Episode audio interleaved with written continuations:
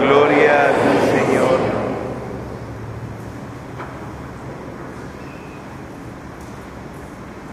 En aquel tiempo, el rey Herodes se enteró de todos los prodigios que Jesús hacía y no sabía qué atenerse, porque unos decían que Juan había resucitado, otros que había regresado Elías y otros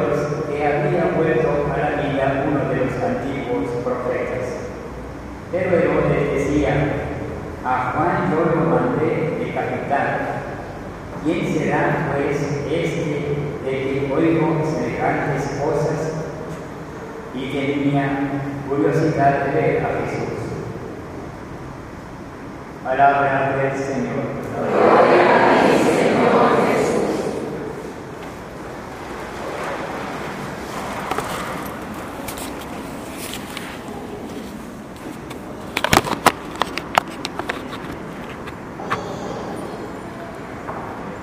Estos últimos domingos hemos tenido al profeta Amós. Yo he comentado que poniéndole elegía a las heridas que todos tenemos. Y hoy hemos escuchado al profeta Ageo. La ironía más grande es que estos son los profetas menores.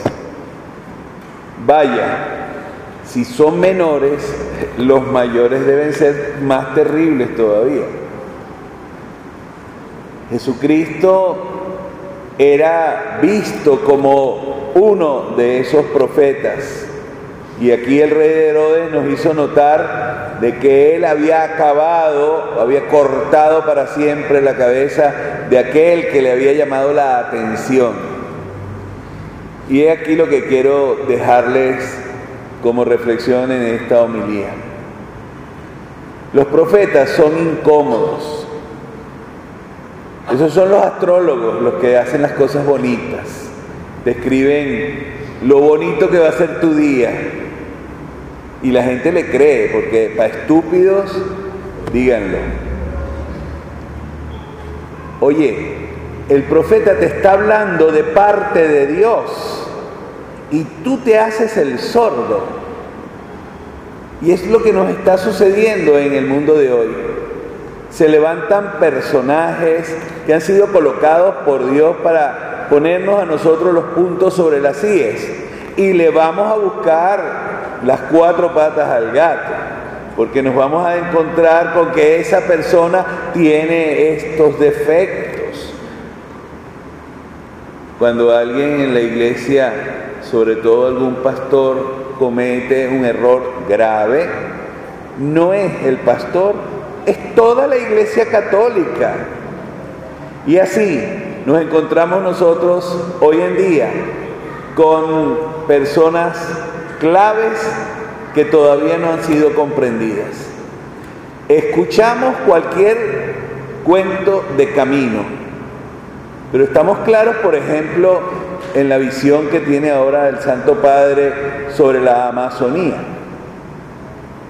Nos hemos dado cuenta de que nombraron presidente de la Comisión del Sínodo próximo de Amazonía nuestro arzobispo. Si eso no significa predilección, porque lo nombra dedo el Santo Padre, ¿qué significa? ¿Por qué nombraron al arzobispo al frente de una comisión tan importante que ahora se va a reunir en, en octubre con 250 personas. Porque Venezuela se está pudriendo en esto que llaman el arco minero. Miren qué bonita la palabra. Porque nos estamos consumiendo de la Amazonía. Lo peor está sucediendo en Venezuela. Y todos nos quedamos con el cuento de camino de que prendieron fuego allá en Bolivia para armar nuevas eh, sembradíos de coca. Piensa, si esto está sucediendo en este momento y tú solamente estás pendiente de las cuatro soquetadas que dicen algunos de nuestros políticos, no entendiste nada que significa profeta.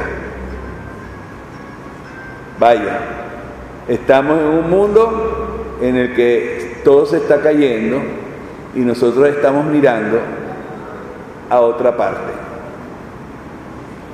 Con esto quiero pedirles a todos que comencemos a rezar seriamente, porque sobre las espaldas del cardenal, cardenal Baltasar Porra y de otros siete obispos de Venezuela,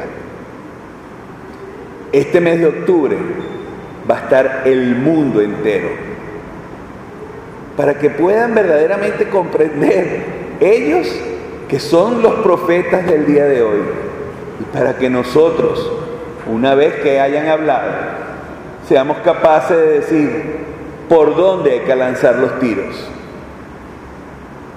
Olvidémonos de las cortinas de humo que lanza el mundo.